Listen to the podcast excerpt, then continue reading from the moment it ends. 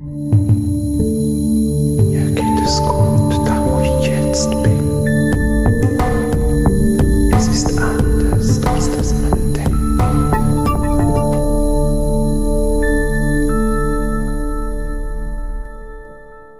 Hallo und herzlich willkommen zu einem neuen Teil des Podcastes Die geistige Welt. Erfahrungen eines Mediums und Geisterjägers. Und in der heutigen Geschichte geht es wieder um die Geisterjagd. Ja, wir erhielten einen Anruf eines Herrn, der eigentlich nach seinen Aussagen überhaupt nicht an das Paranormale glaubt. Doch das, was zur Zeit in seiner Einliegewohnung passiere, das könne er sich im besten Willen nicht mehr erklären. Er durchforstete das Internet. Er las ganz viele Berichte und hat auch vieles gemacht, was er im Internet gefunden hat. Allerdings ohne Erfolg. Denn laut seiner Aussage am Telefon war es so, dass es immer schlimmer wurde, egal was er tat. Ja, er habe Salz gestreut, er habe geräuchert, er habe gewisse Symbole an den Türrahmen gezeichnet und nichts hat etwas gebracht. Nicht mal das geweihte Wasser der Kirche brachte die ja schon lange gesehnte Ruhe wieder. Also, er durchforstete ein weiteres Mal das Internet und fand die Gruppe von uns. Und am Telefon erzählte er, was alles bei ihm passiere. Doch darauf komme ich später. Mein Impuls sagte mir, dass wir hier vielleicht nicht zu zweit gehen sollten. Und so kam es auch. Der Aufruf, dass wir eine paranormale Untersuchung hätten, kam auf eine große Resonanz und schlussendlich waren wir eine Gruppe von fünf Personen. Ja, dabei waren zwei Medien und drei sehr gute Geisterjäger. Wir machten uns also auf den Weg zu diesem Herrn. Und als wir am Ort und beim Gebäude ankamen, ja, war das sehr imposant. Wir standen vor einem großen Gebäude. Unten war ein Restaurant, dann kam eine Einliegewohnung und darüber nochmals eine Einliegewohnung dann ein Estrich und es hatte noch einen riesengroßen Keller mit verschiedensten Räumen. Also ein fünfstöckiges Haus. Ja, es wurde uns jetzt langsam auch klar, warum wir zu fünft sind. Aber wir wussten noch nicht genau, was uns heute erwarten würde. Also gingen wir zu unserem Klienten der, der zu oberst in der Einliegewohnung wohnt. Und als wir bei ihm ankamen, erzählte er uns, er erlebe, dass Kästen einfach von alleine aufgehen. Das heißt, er ginge am Abend ins Bett, alles sei zu, und am Morgen, als er wieder in die Küche kam, waren die Kästen offen. Er hört Stimmen, er hört aber auch Schritte. Und es gibt Tage, da nimmt er aus dem Augenwinkel Schattengestalten wahr. Ja, er nimmt die geistige Welt wahr. Und jede von uns kann die geistige Welt wahrnehmen. Aber sie macht natürlich nicht jedem die Angst, die jetzt unser Klient hatte. Also machten wir uns daran, uns das Haus und die Wohnung natürlich genauer anzusehen. Wenn es heißt, man hört Schritte, und dann auch noch vom Dachboden, dann ist natürlich das Erste, dass wir eine Untersuchung starten, nachdem wir unsere Referenzmessungen getan haben, zu sehen, ob vielleicht Tiere unterwegs sind. Tja, gibt es immer wieder, dass auf dem Dachboden, dass da Tiere unterwegs sind. Also schnappten wir unsere Geräte, unsere Kameras und natürlich Taschenlampen.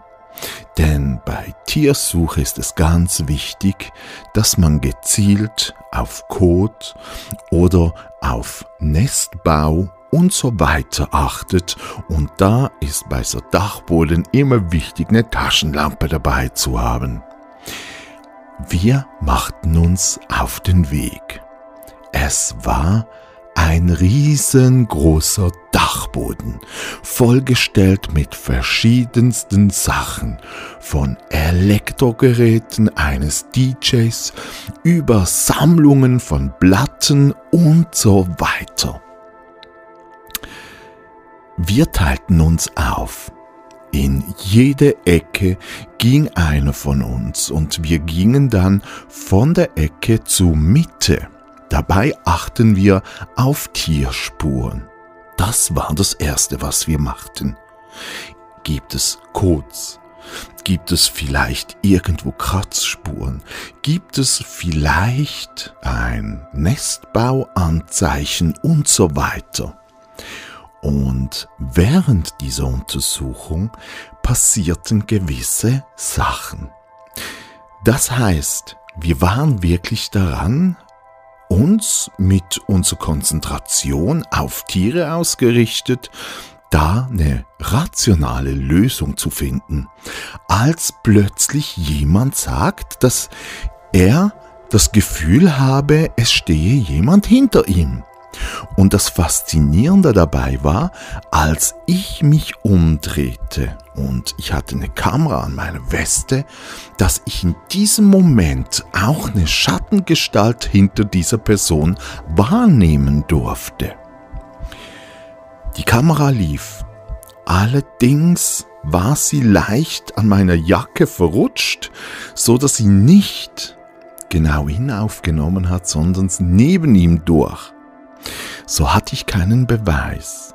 Aber die geistige Welt, die entscheidet, ob man sie aufnehmen darf oder nicht.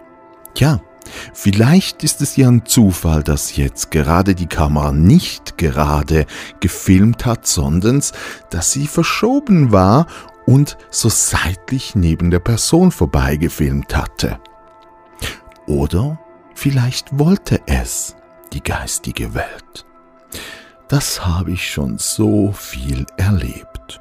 Und wenn du es schaffst, eventuell ein Foto der geistigen Welt zu machen, dass dieses plötzlich einfach verschwindet. Aber hier war das ja nicht der Fall, sondern ja, es war einfach nicht auf der Kamera, weil sie in die falsche Richtung gefilmt hatte. Trotzdem war das Erlebnis da. Er der das spürte und ich, der es sah. Und nicht mit meinen medialen Fähigkeiten, sondern mit meinen physischen Augen. Es war natürlich jetzt viel spannender, denn wir hatten schon einen Anhaltspunkt. Trotzdem wollten wir aber Tiere völlig ausschließen. Wir machten unsere Übung, zu schauen, ob ein Tier vielleicht irgendetwas anstelle auf diesem Dachboden zu Ende und gingen dann wieder vom Dachboden wieder zur Wohnung runter, stellten allerdings auf dem Dachboden eine Kamera auf. Ja, und Währenddem diese Kamera oben gelaufen ist, machten wir unten in der Wohnung mit Richtmikrofonen Aufnahmen. Wir machten EVPs, Electro Voice Phänomens, haben diese aber durch Richtmikrofone, weil der Herr ja schon uns berichtet hat, er immer wieder Stimmen höre, stellten wir durch diese Richtmikrofone sicher, dass wir die ganze Wohnung bei den EVPs aufnehmen konnten. Also egal woher ein Geräusch gekommen wäre, es wäre auf unserem Band.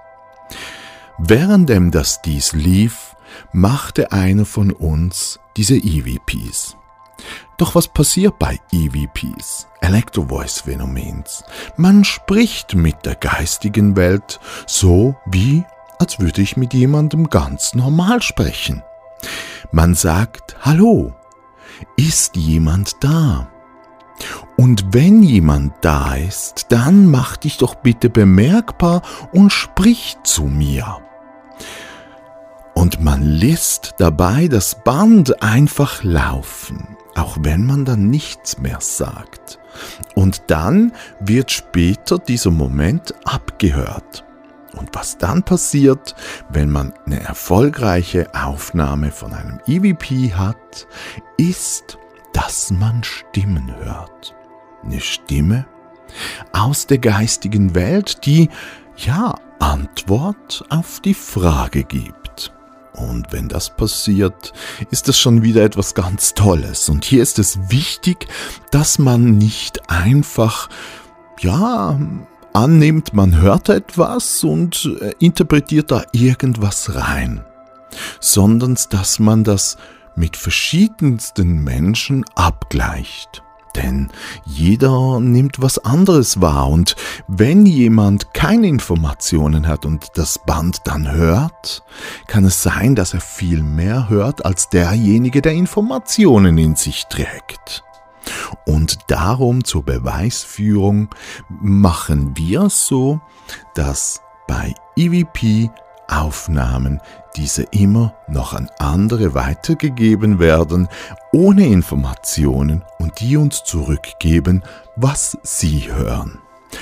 Das einfach, damit wir da eine kleine Sicherheit drin haben. Nicht, dass mein Verstand dazwischen kommt und mir sagt, das heißt das und jetzt höre ich das von alleine immer wieder. Also, gingen wir aber nach diesen EVPs, nachdem wir das durchgeführt haben, ließen wir dann die ganze Anlage stehen und aufzeichnen. Denn ja, neben den EVPs erhofften wir uns vielleicht auch Schritte oder einfach andere Geräuschphänomene wahrzunehmen und aufzunehmen. In diesem Moment hatte ich den Impuls, dass wir den Keller noch begutachten sollten. Natürlich haben wir schon das ganze Haus uns angesehen. Aber zurzeit waren wir Estrich und die Einliegewohnung, da wo das eigentliche Spukphänomen immer passiert. Trotzdem hatte ich das Gefühl und den Impuls, man müsse den Keller mal ja, genauer anschauen. Und ich schickte eine Dame, die bei uns dabei war, in den Keller. Ich begleitete sie, zeigte ihr, wo sie stehen soll und erklärte, was sie tun soll. Sie musste nicht viel tun, einfach beobachten und das natürlich im Dunkeln. Achte, was passiert und geh auf Geräusche. Gesagt, getan, ich habe mich wieder, nachdem ich ihr ein Funkgerät gegeben habe, wieder zur Wohnung begeben. Und es ging nicht lange, da kam ein Funkruf. Ich soll doch bitte mal zum Keller runterkommen. Ich machte das natürlich und als ich im Keller ankam, traf ich da, ja, unsere Kollegin in, wie soll ich das jetzt erklären? Einerseits in einer Freude, andererseits aber auch leicht erschrocken. Und ja, das durfte sie auch sein, denn sie berichtete, was passiert wäre. Sie sagte, im Moment, als ich gegangen war, war es kurz ruhig. Plötzlich nahm sie gewisse Lichtphänomene wahr. Und als die vorbei waren, gingen ihre Haare in die Höhe. Das heißt, sie hatte so schulterlanges Haar und gewisse Strähnen gingen einfach in die Höhe. so als wäre man statisch geladen und die Haare stellen sich einfach auf. Und sie sagt, es fühlte sich an, als wären Fäden an ihren Haaren angebunden und jemand spielt so wie mit einer Marionette und plötzlich sei es wieder vorbei gewesen. Und dann hätte sie gedacht, ja, jetzt muss ich dann mal funken. Und in dem Moment, als sie das gedacht hätte, da wurden kleine Steine geworfen. Und man erinnert sich, sie war ganz alleine, ganz alleine in diesem Keller. Und als sie mir das erzählte, habe ich gesagt, komm, wir machen das Licht wieder aus und du sprichst, wir, sprichst weiter und erzählst mir, was da alles so passiert. Gesagt, getan, Licht aus und es ging nicht lange, das war ein kurzer Moment, da wurde wieder ein Stein geworfen. Und in diesem Moment nahm ich dann auch eine verstorbene Person wahr. Eigentlich wusste ich aber, dass es mehrere Energien sind, also mindestens zwei. Worauf ich dann mit dem anderen Medium Kontakt aufgenommen habe und gesagt habe, sie solle bitte auch in den Keller runterkommen. Was sie auch tat. Schlussendlich waren wir alle im Keller. Unsere Geräte liefen aber auch noch in der Wohnung und im Estrich. Und dann im Keller passierte etwas ganz Faszinierendes. Ich hatte ja schon Kontakt zu einem Verstorbenen und das andere Medium hat jetzt plötzlich auch einen Kontakt. Und als wir uns ausgetauscht haben, merkten wir, dass es nicht derselbe ist. Also ich bin bei jemandem und das andere Medium ist bei jemandem. Und wir haben beschrieben, was wir wahrnehmen, wie sie aussehen, die Verstorbenen. Und dann plötzlich haben die Verstorbenen über uns diskutiert. Es war eigentlich schon fast ein bisschen Streit. Und zwar ging es darum, von dem wussten wir aber nichts, dass meines das Opfer war. Mein Verstorbener wurde umgebracht von dem anderen Verstorbenen, der das andere Medium im Kontakt ist, nämlich ein Ex-Wirt des Restaurants, aber schon viele Jahre zurück. Uns hat niemand erzählt gehabt, dass hier ein Mord passiert ist. Aber wir hatten diese zwei und die erzählten das uns im Streit, denn meiner hatte seinem Täter gesagt, dass er das nicht in Ordnung gefunden hatte. Natürlich nicht so in diesen anständigen Worten, wie ich jetzt gemacht, wie ich es jetzt gemacht habe, sondern da waren Emotionen dabei und somit auch andere Worte. Und es ging wirklich darum, warum hast du das getan und das wäre nicht in Ordnung gewesen und der Täter hat erklärt, ja, du hast mich beschissen und ich wurde böse. Ich konnte damit, mit diesem Hass und dem Ganzen nicht umgehen und schlussendlich, als wir ja und im Keller unten, hatten sie eine Diskussion und in dieser Diskussion gab es eine Affekthandlung und zwar hatte der Wirt diesen jüngeren Herrn umgebracht. Ja, so passierte es. Und in diesem Gespräch ging es dann darum zu lösen. Das heißt, dass mein Opfer, mit dem ich verbunden bin, es eigentlich verzeiht dem Täter, der mit dem anderen Medium verbunden war. Und genau das passierte im Gespräch. Es wurde geklärt, warum hat er beschissen und warum hat sich der andere so angegriffen gefühlt und warum hat es schlussendlich diese Eskalation gegeben. Und nach diesem Gespräch haben wir uns als Mediums in die Arme geschlossen und gesagt, dass wir uns verzeihen und lieben. Und in diesem Moment spürte man, wie sich die Energie in dem Keller und somit natürlich im ganzen Gebäude veränderte. Ja, es geschah ein Mord und beide Energien waren noch vorhanden. Der Ermordete und der Täter. Und als wir das dann erzählten, sagte uns derjenige, der uns gerufen hat, also der, der in der obersten Wohnung ist, dass er nichts wüsse von einem Mord. Aber er ruft jetzt seinen Vermieter an, denn der kenne die Geschichte dieses Hauses. Ja, und das hat er getan. Und dieser Vermieter hat bestätigt, dass da im Keller ein Mord im Affekt passiert wäre. Aber das war irgendwie schon 40, 50 Jahre her. Und ab dem Zeitpunkt, ab dem wir da waren und ab dem wir dieses Gespräch mit den Verstorbenen geführt hatten und sie sich erklären, entschuldigen und sogar umarmen konnten, war wieder Ruhe eingekehrt. Ja, wir packten unsere Sachen zusammen. Es war Zeit. Trotzdem machten wir aber noch ein Clearing.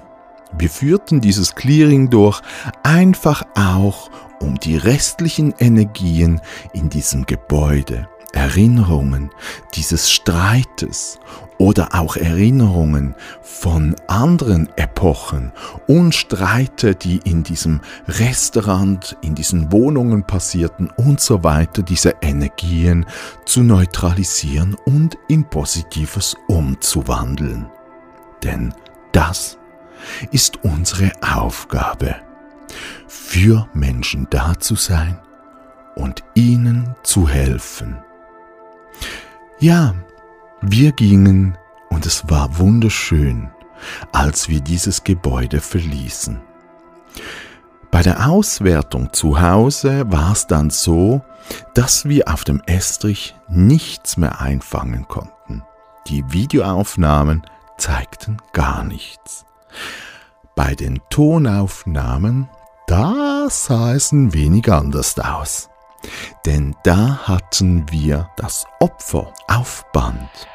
Und zwar bevor es zum Gespräch kam im Keller. Hörte man, wie er oben in dem EVP etwas sagte. Und nachdem wir es ausgewertet hatten, war es ein Hilferuf. Es war, ich starb nicht freiwillig.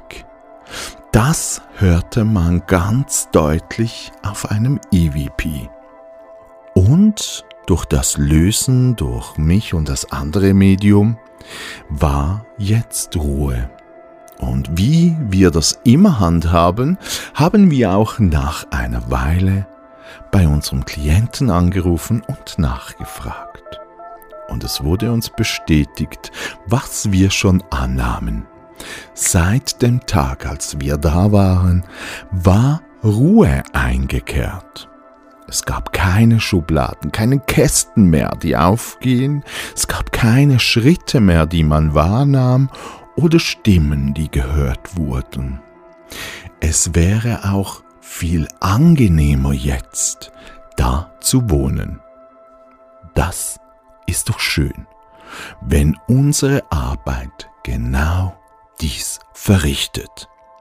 Und hierzu ist es für mich ganz wichtig zu sagen, ein Geisterjäger ist nicht einfach ein Geisterjäger. Meiner Meinung nach, und so ist es in unserem Team, ein Geisterjäger muss sehr viel lernen. Er muss wissen, von was er spricht.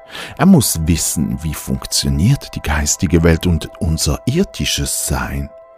Er muss aber auch verstehen, dass nicht alles immer paranormal ist, sondern ganz vieles rational erklärbar ist. Denn als Geisterjäger soll man im Dienste des Menschen stehen und somit mit bestem Gewissen und Wissen handeln. So tun wir's. Und wir hoffen für euch, dass auch ihr, wenn ihr mal Hilfe braucht, an die Richtigen geraten. In diesem Sinn wünsche ich euch alles Gute. Bis zum nächsten Mal. Euer Thomas Frei, der Sprecher. thank you